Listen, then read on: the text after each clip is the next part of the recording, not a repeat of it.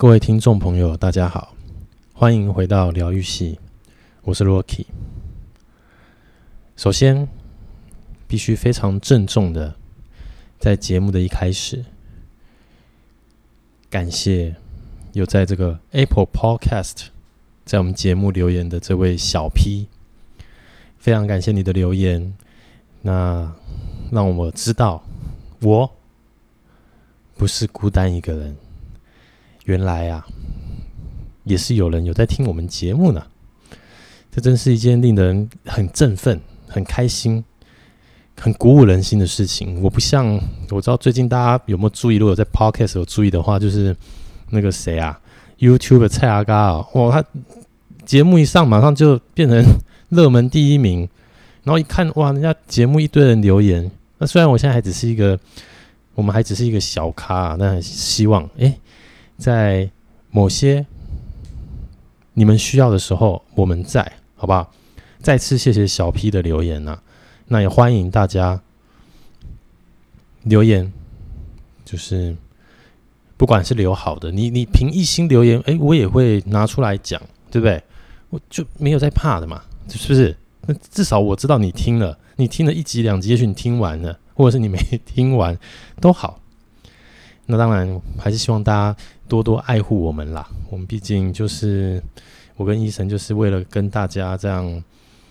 嗯，抒发一下日常生活的这些不快乐，让大家能够有一个小小的园地。那从我们聊的话题找到共鸣，一起这个放松我们的身心灵，哈。好，那首先，诶，很感谢小 P 啊，他说我们的声音都蛮好听的，这样，但我必须先说声抱歉，如果今天这一整集大家听我的声音觉得好像品质不太好，哈，那我必须很诚实的说，这是我自己个个人这个没有职业道德的关系，我在就是录音之前硬是吃了一包辣的这个，那叫什么？他们叫横钢棒啊。不知道大家有没有听过这个饼干？反正就是这个，呃，辣度就是卡拉姆酒那样的那样的辣度，这样。所以我大概会带着一些略有这个沙哑，然后好像有点卡卡的，啊，不是那么清澈的声音，跟大家分享今天这一集哦，哦，希望大家不要见怪了。那还是想非常感谢大家，就是对我们节目就是的支持。那我发现最近我们这这个最近的单集都比较多人有有听，但我不确定你们是都听完了还是哎先先先听到一半。那不管怎么样，还是再再再次呼吁哈，你就礼拜四的早上，那你 Podcast 就点开来我们的节目，然后你就知道哦，又是这个。温文儒雅的声音，要带着你度过这上班的时间，然后你知道今天已经是，当你听到我们声音礼拜四了，太好了，明天就礼拜五，马上就放假，是不是很疗愈？光是这样子的一个引导，就觉得哦天哪，哎，真的呢，真的不错，疗愈哦，哈，所以听一下哦，而且我跟你讲，今天这一集。我不知道期待的人多不多，但是因为我自己看，好像，嗯、那个我分享的这个日本的这个十一住行娱乐的上下两集，大家好像很听完蛮有兴趣的感觉上。那今天这里就是要实现跟大家答应的这个，不是实现，不能讲实现，就是叫做履行自己答应大家的这个。我这一次出差，然后去了日本，看到日本的一些什么东西。那首先呢，现在去日本啊，也不已经不像以前那样那么方便，因为你知道吗？就是它并没有开放观光，那所以以前大家就是买了机票，你就是直接说走就走，带着护照，因为免签。那以前就是免签，它就是你能够在日本滞留三个月的时间。那现在的话呢，你就必须去，呃，申请签证。那我虽然年纪稍长，但对于申请签证这件事情也没什么经验。那只知道就是，呃，现在你如果要去日本商务的行程的话，你必须要有一边有有就是有在日本当地的公司作为一个担保。那好像不单单只是，呃，担保你的个人啊，就有没有什么异状或特就是不对劲的行为以外，好像也包含不，如果你不不小心在日本当地确诊，然后比较严重，那需要就医啊，然后也要确认有没有保险啊，有没有什么样的呃方式能够你能够去支付这样的医药费，所以。那办签证这件事情就真的诶头一次，那当然就照着他那些程序嘛，就请要去拜访的日本的客户帮忙写一下相关的资料，然后拿到这个资料以后，你就要去日台的交流协会申办签证，拿着你的护照，然后还有要，然后现在我跟你说，现在都要预约哦，我不晓得。有在听我们节目的人，有没有什么需要商务去日本的听众？那如果你你有的话，你现在一定知道哇！现在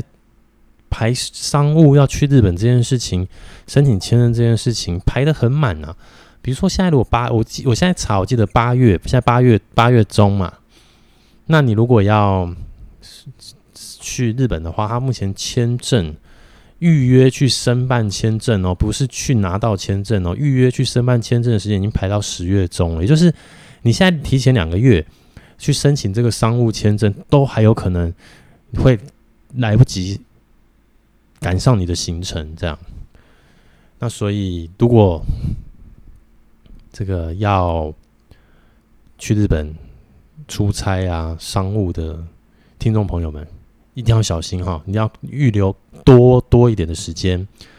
那你这个办那个签证才不会这么的焦虑。好，那说完办完签证以后呢，那你现在在去这个日本之前啊，你在机场的时候，台湾机场这边就会有帮你 check in 的柜台的地勤就会问你有没有下载他们一个什么 S My SOS 的一个 app。那其实你可以现在在去的话，就必须先下载这个 app 下来，然后去申报你的一些基本资料。那假如你有打过疫苗的证明，还有就是要记得把你的 PCR 的这个三天的 PCR 阴性的证明等等的资料，就可以先嗯传上去那个 app 里头。但要注意哦，这个 app 它是有一个时间限制的，是。当你到达日本前的，我记得是八八个小时还是几个小时的。那总之就是在你到达日本前的八个小时，建议你啦，就是把这些所有资讯都备齐。那你在通关的时候就会比较顺利。那我说了，因为我第一次就第哎，确实应该也蛮多人第一次的啦。那这就是我自己有一个不小心，所以我并没有在嗯、登机。前哎，不是登机前，应该是到那边之前还是登机前，我也忘了。反正就是我并没有在时限前就把时间的限制之前就把这些资讯都备齐，然后上传。所以我后来到了日本成田机场以后，也还是先顺着他的这个指指引啦，去拿了一个绿色的牌子才继续通关。但其实说实话，也没什么太太大的状况。只是就多走一点路的感觉而已。OK，那我这一次去呢，我是坐星宇航空。嗯，之所以坐星宇航空，纯粹是我我并没有特别有有有爱啦，但就是有一种心情，就是哎、听说他的这个飞机的一些飞机餐有跟台湾的一些。厉害的，比如烧肉店还是什么，有联有些联名嘛。那还有就是这个这个航空公司才刚成立没多久，它一成立，然后疫情就来了。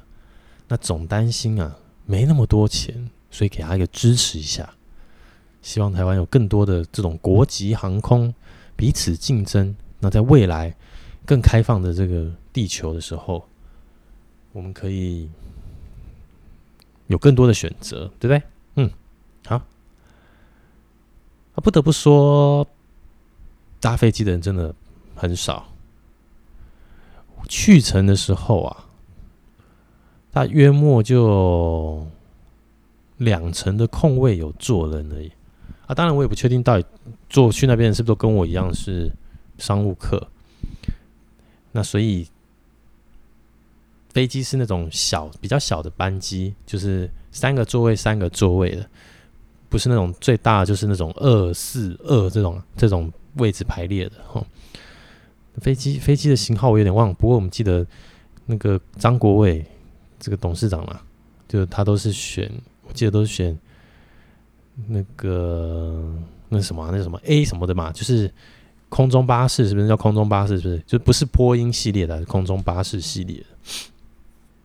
好，这是去日本啊，飞机很少人，吓了一跳，跟当年疫情之前。绝对坐到满的飞机，真的是不复以往哎！我真的必须说，这个疫情影响了好多东西哦，真的影响了非常多的人的生计，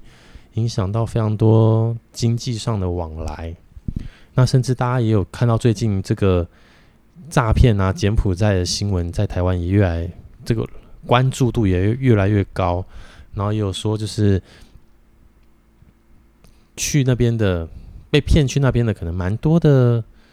受害者，他们其实都是因为疫情，然后经济有受到冲击，所以不得不就是有一些受害者是这样。那随着疫情，真的是那这那时候我看到这个坐日坐去日本的飞机竟然能有空位这件事情，而且空好多哦。哇，真的是有一种不胜唏嘘的感觉，就是这疫情真的打乱了这一切，打乱了我们的人生。然后本来以往啊，工作心烦，请个假，比如搭个搭配连假请个假出国，大家散散心，又可以再更正面的面对这个困难的世界、艰困的生活。结果大家应该也都整整有两年没什么机会出国吧？没办法出国吧，连出门有一阵子连出门都很困难呢，所以我真的格外珍惜这一次能够商务出差去日本的机会。好，那回到刚刚这个，我现在讲到哪里？OK，飞机的人很少啦，去程的人很少，但是后面开始，其实在七月我在申请签证的时候就已经有提到说，啊、呃，因为他们开始商务开放嘛。那所以好像有越来越多人跑过去，有越来越来越多人就是去日本，所以回程的时候，那个班机座位大概满的，大概有应该有四成左右吧，将近一半了。我自己感觉很粗略哈，大家不用太在意这个数字，但都是要告诉你，去程回程都很空。然后以前如果大家有去过日本，就疫情之前去日本玩回来的时候，我跟你讲，那个上面有没有那个 放行李的地方，是不是往往都塞到爆？那因为现在就没人啊，所以好像也有买伴手礼的也不多啊。除了有买伴手礼也不多以外啊，我们回程这个成田机场以前那免税店多多啊，现在真的都关了耶，都没有几间可以选呢。唯一剩下，比如说你今天要买吃的这个，呃，零食啊等等的伴手礼，那以前不是都开好几家吗？现在就剩一间，就那么一间，就感觉就是这间不能不能关，因为难免还是会有旅客，所以让他们能够买到就是各式各样的伴手礼，就觉得哇，这真的是今非昔比。但是看到那一些怀念的那些包装，曾经熟悉的那一些什么优酷莫库啦，什么薯条三兄弟啦，Tokyo Banana 啦，东京香蕉嘛，对不对？等等这一些机场看到的伴手，就是还是觉得有种回忆涌上心头。以前是去出差。买到不知道买什么，都硬硬是挑一些新的东西。这次去不一样，哇，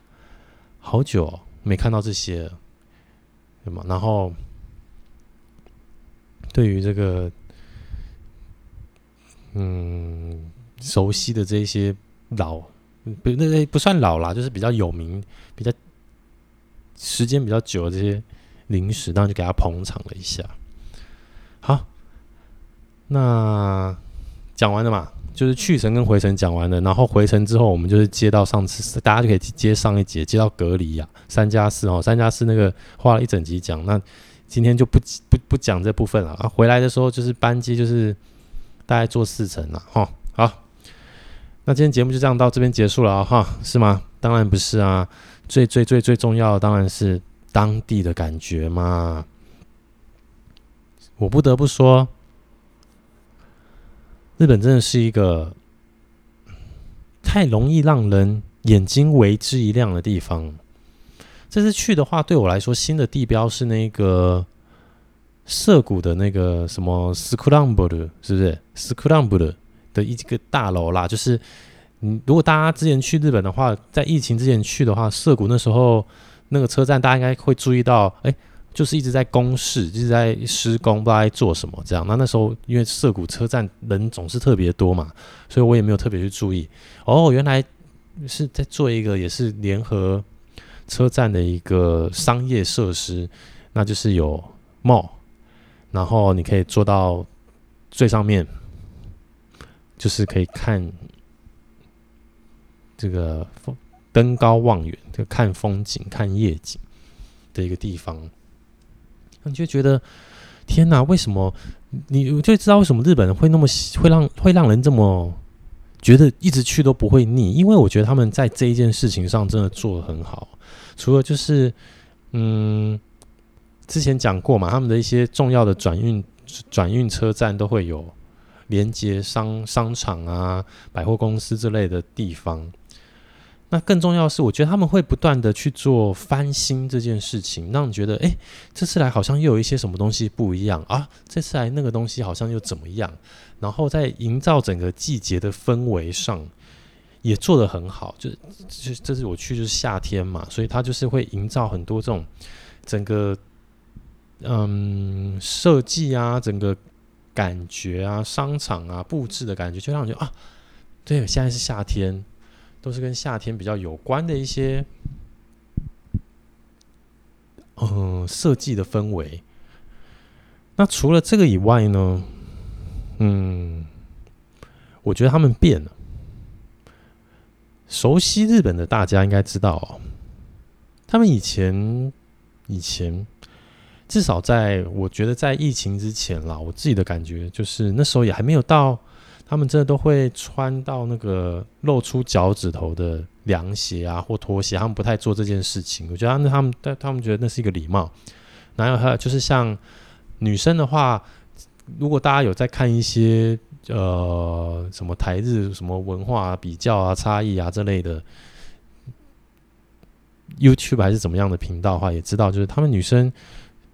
不太会露肩呐、就是比如说像我们穿这种。女生穿那种，他们说那种洋装啊，怎么样的？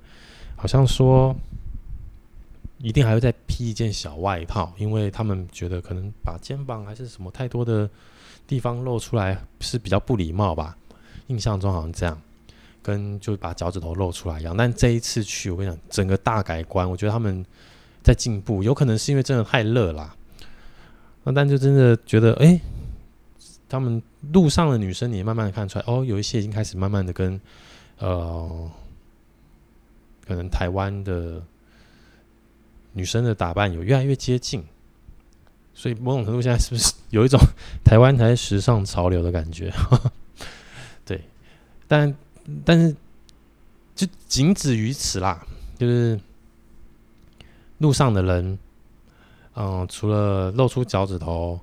然后可能会露肩之外，就是多了口罩嘛。不过，因为他们现在在路上行走的行人是没有强制要戴口罩的，所以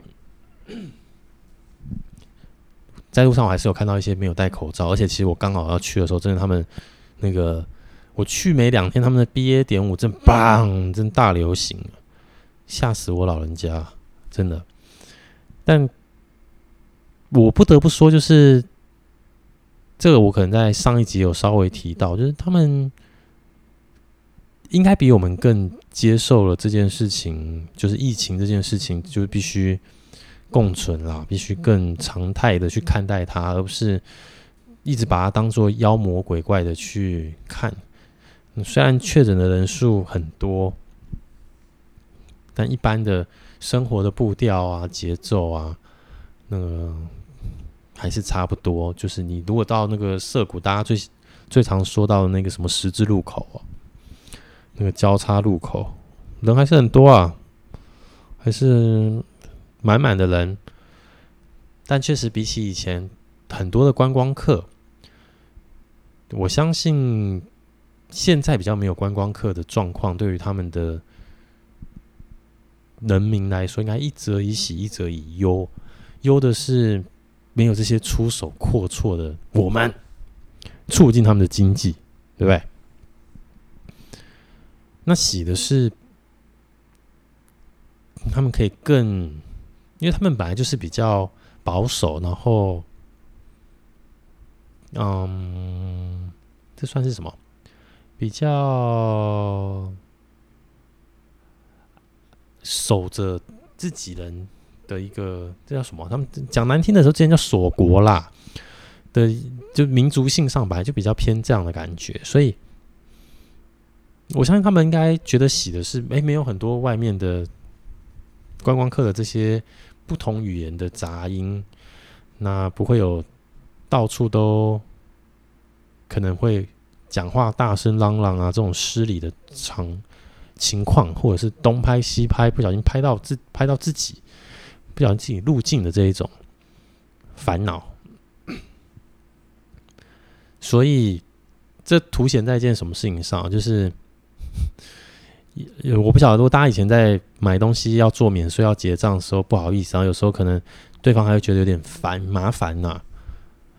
但也许是因为现在要做免税的人太少了，那除了有一些可以免税的店家，他们有点不太知道怎么操作免税这件事情的之外，基本上他们都变得，呃，不是不要讲变，就都都很客气，就态度很好啊。本来他们大部分态度就很好，但就是相比以前，有时候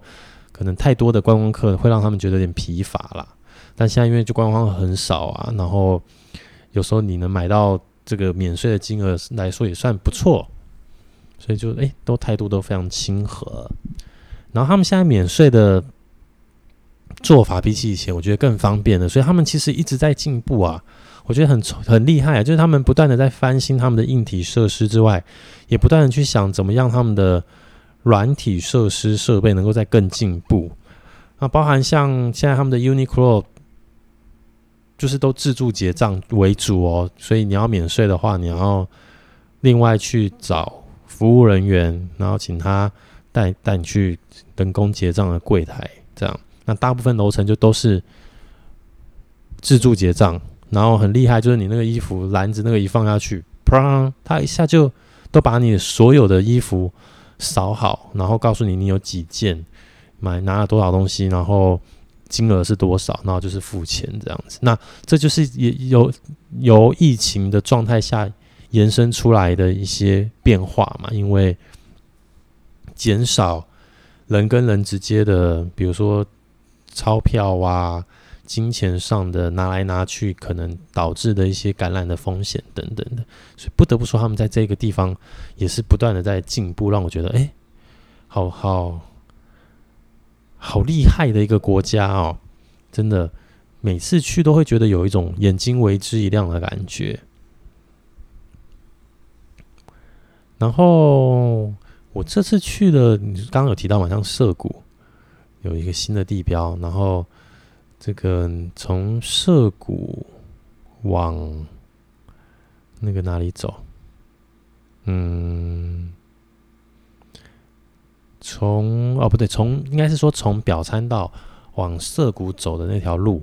那中间又多了一个新的建筑物，我也我也不知道它是什么，但总之就是又觉得哇，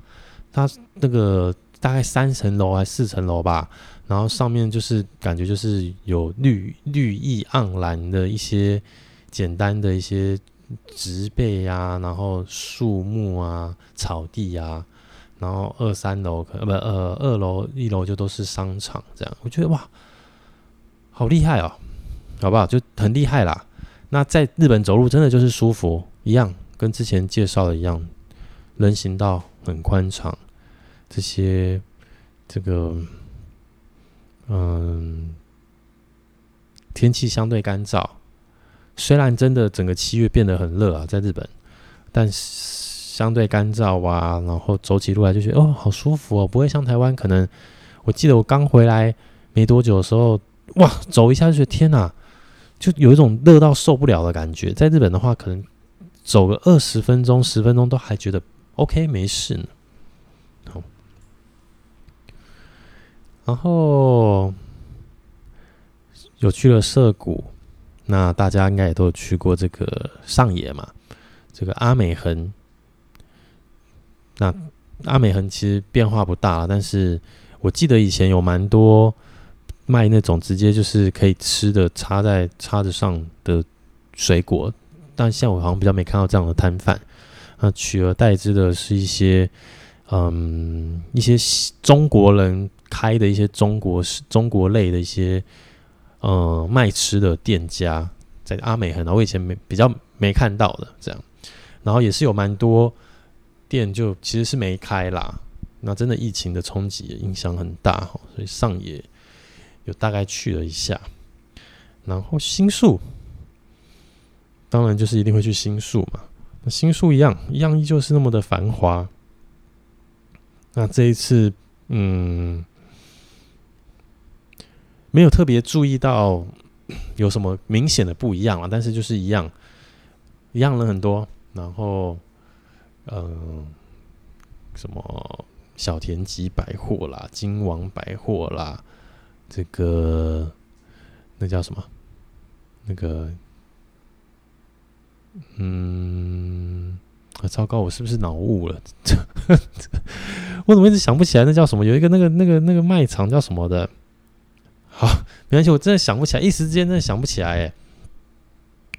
啊，那个啦，Lumine 啦，Lumine 什么 Lumine Lumine Esto 等等的，那这些东西他们就都目前都还好好的在那边哦，大家不要担心。还有什么晚景晚景百货嘛，马路易马路易，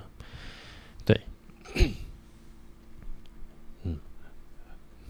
那很怀念的，就是去那边，然后就一起在那边走走路啊，散散步。看看那边的街景，然后那些莘莘学子、年轻的们依旧感觉很有活力。那少了随处可听到的，比如说讲中文的啊，呃，讲粤语的啊，讲北京腔的啊，普通话的啊，这些观光客，然后有一种瞬间好像哎。融入在里面，嗯的感觉。不过，嗯，我这次去涩谷的时候有发现，就是我不知道之前是不是就有了啦，但我就是有看到 Coco 在那边开店了，然后也有去吃的，就 涩谷有一家就是卖类似这种台台湾式的小火锅的一个店，那店员好像也都是台湾人，蛮多的。然后去那里的话，就可以看到哦，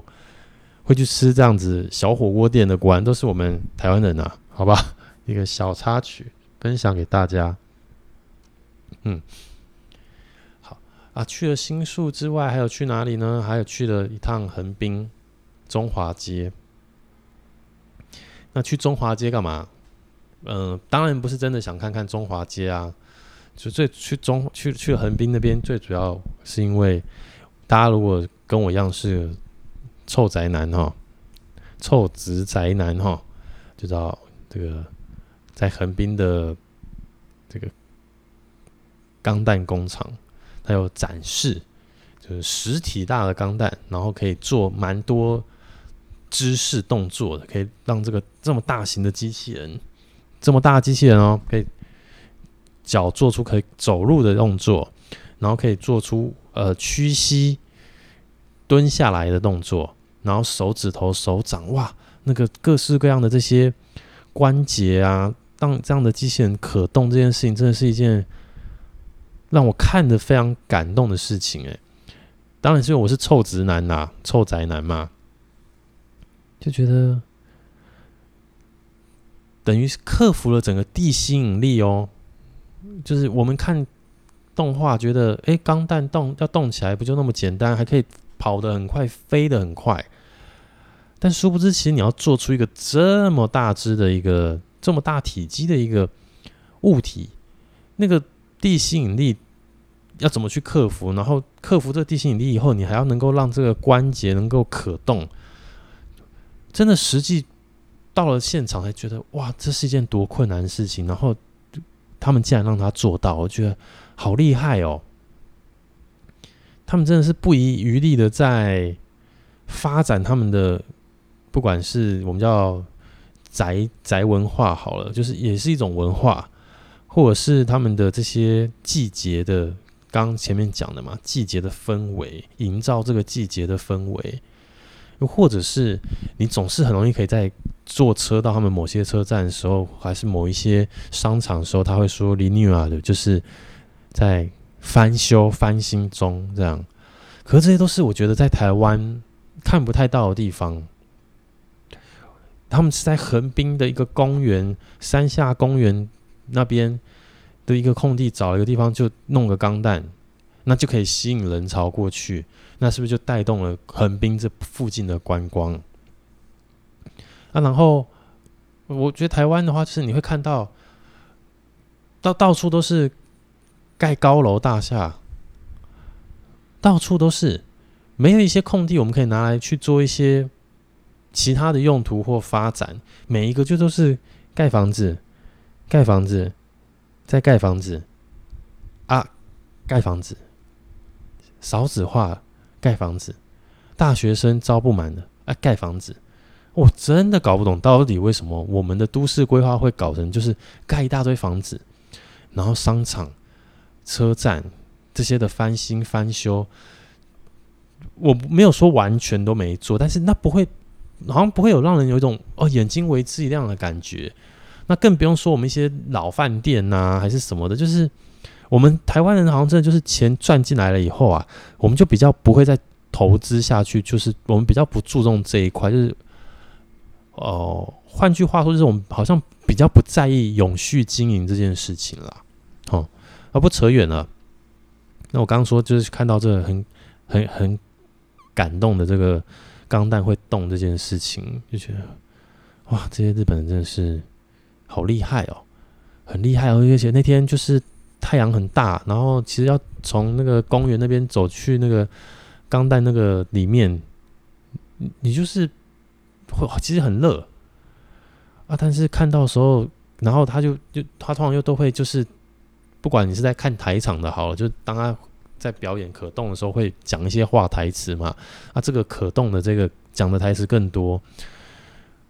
然后会让你有一种。听完以后，有时候有很多部分我不知道为什么我也没有听懂，我不知道是我没有专心听还是什么，但就自己看到以后，看完以后就哎、眼泪差点就给他给他流流了下来。啊，去看完以后，你不外乎就会去什么，就会去这个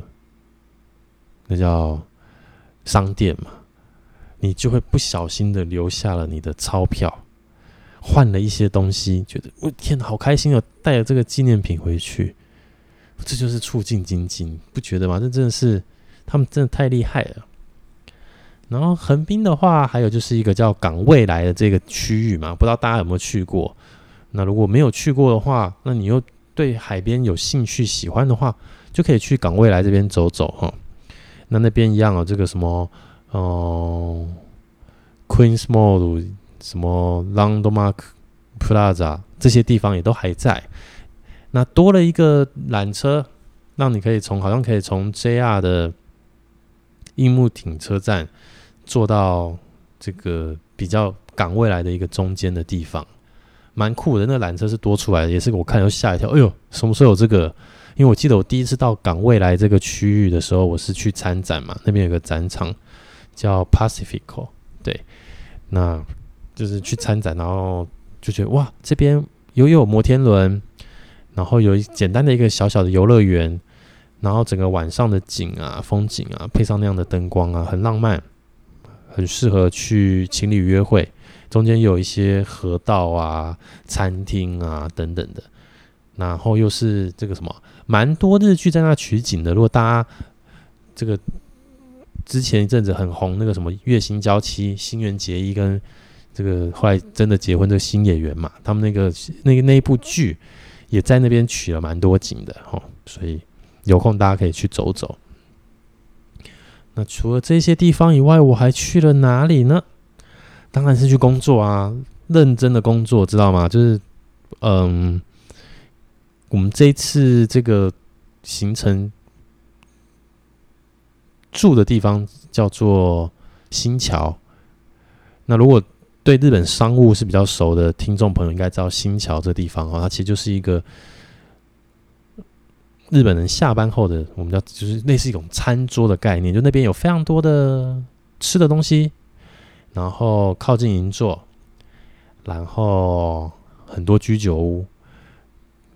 嗯，也更多这种旧式的居酒屋，是比如说你可以在里面直接抽烟的那一种啦，就是所以他们很多上班族其实。好像工作结束之后，就会比较会约在那边，然后吃个饭再解散。而且新桥那一站也还算方便，又有地下铁啊、JR 啊，然后海鸥线嘛，就是往台场去的，就是算蛮方便的。所以，嗯，大家之后有空可以去，也可以就是呃，应该不用说特别观光，不用特别去看了，因为你通常会到新桥那边的话，可能是去细流那边吧。观光来说啦，观光你真的比比不会出现在新桥这一站，这一站就满满的有什么风风俗啦，哦，风俗听得懂就听得懂，听不懂就算了哈，好吧，我不解释。居酒屋很多，而且那边不知道什么特别多吃马肉的哈，大家知不知道马肉？日本吃马肉这件事情，也许不知道，但没关系，他们有时候叫这个东西叫樱花肉，分享给大家。嗯，那但他们都吃，好像都吃生的料理为主，马马的部分啊。就是生的马肉片这样，居酒屋嘛，风俗 啊，这上班的地方，嗯，对，然后好像蛮多不错吃的居酒屋那边都有这样，好，所以我是在那边啦，在那边作为就是就是在那边的饭店，然后去参展啊，不管是去台场里面参展，不是台场，去往台场里面的这个东京展国际展示场参展。又或者是从新桥移动到我们的客户那边，都蛮方便的。推荐给如果你们之后要去东京出差啊，一时之间不知道住哪的时候，诶，可以往新桥找找看，交通很方便。你这个往神奈川往横滨方向有东海道线可以坐。那如果是在整个东京都圈内的话，你有地下铁，有 Tokyo Metro，就是有都营地下铁跟东京。地下铁这不同哦，是不同线路哈，大家一定要记得，不要再一直被骗了。我记得我当年就被都营地下铁跟 Tokyo Metro 的线路搞得很混乱，但其实他们是不同的铁路公司，因为 Tokyo Metro 是私营是民营企业，啊，都营地下铁就是东京都经营的地下铁。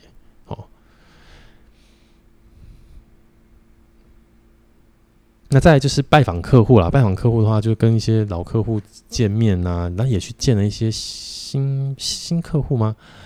好，不管怎么样，呃，其中有一间客户，我想特别在这一次，就是现在最后的这这一段做个介绍。我不知道大家知不知道，日本人其实他们很很很喜欢做什么机器狗啦、机器人呐、很多这种这种，嗯、就是他们对机器人真的是这种情有独钟的感觉。那这一次，其实我们有一个客户叫做这个 Group X，Group X，然后他们有做一个他们的这种疗愈型的、陪伴型的，就完全没有功能，那么像宠物一样，就是很可爱的机器人。他们叫 Labotto，那 Labotto 它是英文 L O V O T 这样子的一个新名称，日文的发音叫 Lavot。说是 love 跟 “robo”，就是爱跟机器人把这个字结合在一起，你看这行销做的多好哦，厉害哈、哦！就你一下就记得哦，它是这个跟这个加在一起，你就会记得这个、这个产品的名称叫 Laboto。那那时候我其实刚开始跟这家公司合作的时候，就想说哇，这个产品中最终价格其实是卖得很贵哦，一只要三十万多日币。然后每个月可能会有一至两万的，这叫做呃服务费、维持费的租金。那那时候就想说，这么贵的东西，他卖得动吗？可是因为他二零一五年创业嘛，然后一六一七年都得到了非常多的资金，就是很多公司很看好他们啦。然后现在从结果论回推去看的话，他们这个第一代的这个 labo 哦因为他们今年要准备开始做第二代了。那第一代这东西，就其实真的做的还不错哎，就是发展销售整个数量，他们现在只卖日本国内，这发展的还不错，蛮厉害的。那但是那时候我是觉得太贵吧，可能卖不动，嗯，会有那么多市场的需求吗？也想象不到，因为你想想看，一支三十三十来万，你如果今天。三十三十万日币好了，你你把它换算成台币，假设你用现在零点二二好了，可能大概六七万吧，六七万，六七万，如果卖一千台，那那个那个金额就可能是七千万台币的数字，但后面其实他们就是卖的蛮好的，有时候一次就可能要做个一两千只、三千只这样，很厉害。结果论来看是很成功，但是我只看官网啊，跟看那个产品介绍的时候，我我我真的没有办法感受到这个这个机器人的魅力。但真的不得不说，因为我我就去拜访他们嘛，然后就去请他们工程师带我去他们他们总部那边就有一个他们这个拉波斗的博物馆，然后里面就有展示。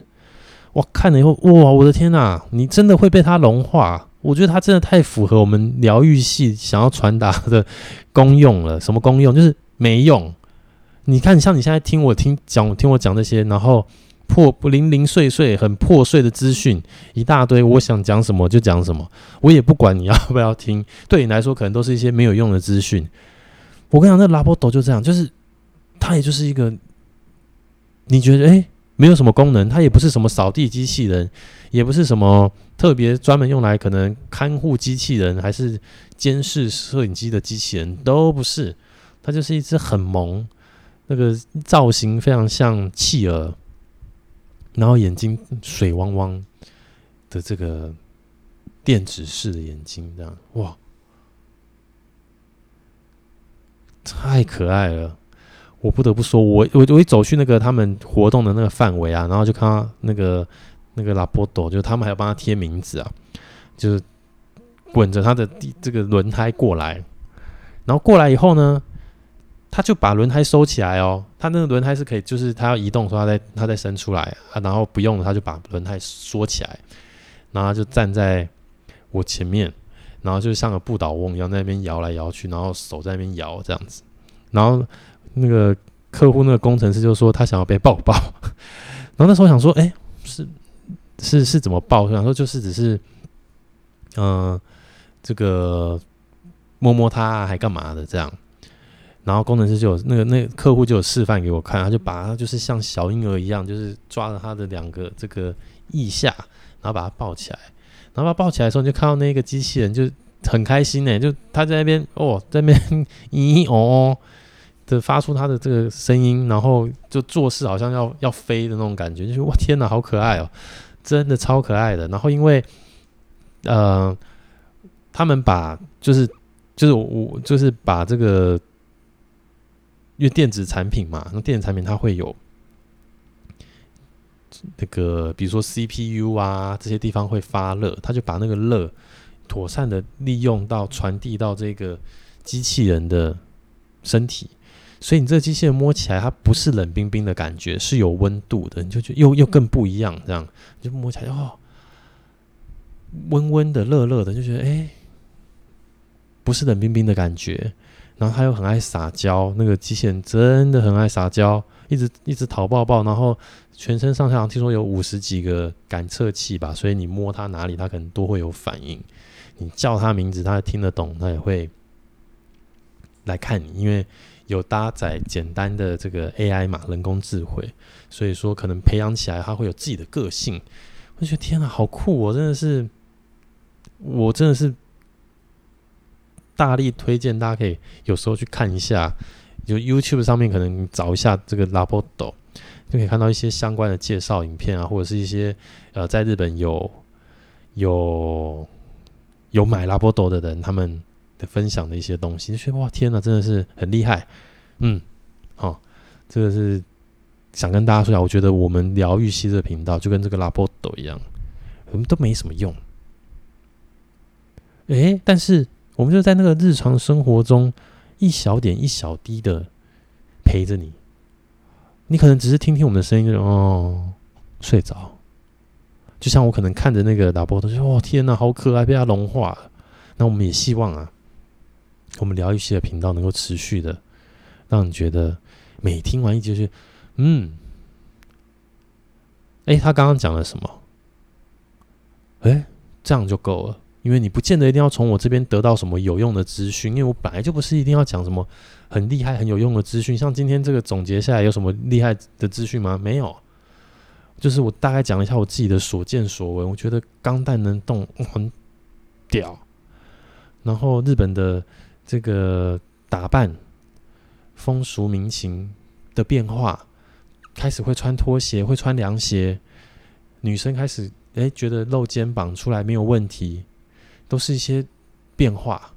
然后新的大楼，新的这一些翻修的各个点点滴滴，没有观光客的日本，都很值得，真的很值得，大家可以要做好期待。就是我觉得到时候观光一开放的时候，一定爆多人去的，就跟现在我刚刚说的嘛。现在我不知道为什么，就是明明就只开放商务啊，我现在。就如果要申请两个月后的签证要去日本，是一件可能会来不及的事情哦。你可能没办法，你现在要申请十月中来不及了，你可能要把你的行程排十一月或是十月底，因为签证太多人预约要去办了，超怪的。不知道大家真的是去拜访客户去这个商务，还是其实都给我跑去观光？我不知道哈。但我先跟你说，我刚刚这个出差的这个。两个礼拜多的时间，我是真的是去工作的哈，大家不要觉得，哎、我好像是去玩，我只是哎、利用了一些假日稍微看一看这个日本两年半的疫情，没有没有去，然后真的是一种久违的在踏上那个地方，然后觉得很感动吧，我也不知道，就是有一种很感动的感觉，然后觉得他们还是很用心的在做。他们平常就是在做的事情，营造季节的氛围，然后去吃的这个麝香葡萄嘛，相对来说，超超市会卖一些麝香葡萄，虽然单价也是偏高，也许可能没有真的那么甜，但也是浅尝了一些。然后桃子、水蜜桃就季节嘛，对不对？这个水蜜桃季节，然后就看到很多甜点呐、啊，这个点心，这个点心就搭配桃子的一些限定。这不得不说，他们还真的是这个限定界的高手。所以怎么样，你知道吗？就是后遗症，就是你去了以后就，哦天哪，好想再去哦。难怪他们真的是靠观光发大财，对不对？难怪总是能让一些对日本有憧憬的人，就是有一种好想在那边工作，好想在那边生活，会有这样子的憧憬跟幻想。但说实话，目前还是以我自己的这自己主观意见啊，那边比起真的在那生活工作，去玩，你可以对这个地方有更多更美好的印象跟回忆。好，那今天的节目就跟大家简单的聊到这边啦，没有什么重点。那也不确定大家听了以后会不会觉得很有兴趣，但真的，对我们疗愈系就跟我刚刚讲到这个 Lovot 一样，L O V O T 哈，L O V O T，大家可以去搜寻 Google 一下，真的是 very cute，很可爱。像我这么理性的直男，都能在看到他的那一瞬间被他融化，就是天哪，我 God，太可爱了。嗯，大家有空可以去看一看，然后。在日本的话，他们有这个叫做 Lovot 的咖啡，就是说，假设未来你们可以去日本观光的时候，你就可以去。记得吉祥寺有一间吧，还有一间在这个神奈川，哎、不是神奈川，在川崎，在川崎那边，在川崎的，就是车站走出来的那个很大的那个商场拉 a z o n a 那边。也有开一个这个拉波朵咖啡，就可以跟那个拉波朵互动一下。像天哪，原来一个机器人可以做到这么有温度，然后这么可爱。那但是没有没有没有什么用，就是它不是有功能的。但就是像我们疗愈系的频道一样，我们就疗愈你的身心，好吧？希望大家喜欢我们，继续支持我们。那也喜欢我们每一集分享的内容，不见得都有重点，但就让我们陪你度过。每个礼拜四的早上上班的时间，那我今天的分享就到这边。如果有什么想讨论的，欢迎到我们的粉丝页 Facebook、脸书的粉丝页搜寻疗愈系。那每一集我都会，我们都会上传一个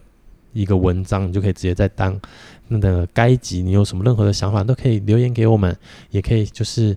像我一开始谢谢的这位小 P 一样，你可以在 Apple 的 Podcast 在我们的节目帮我们做个评分，做个留言。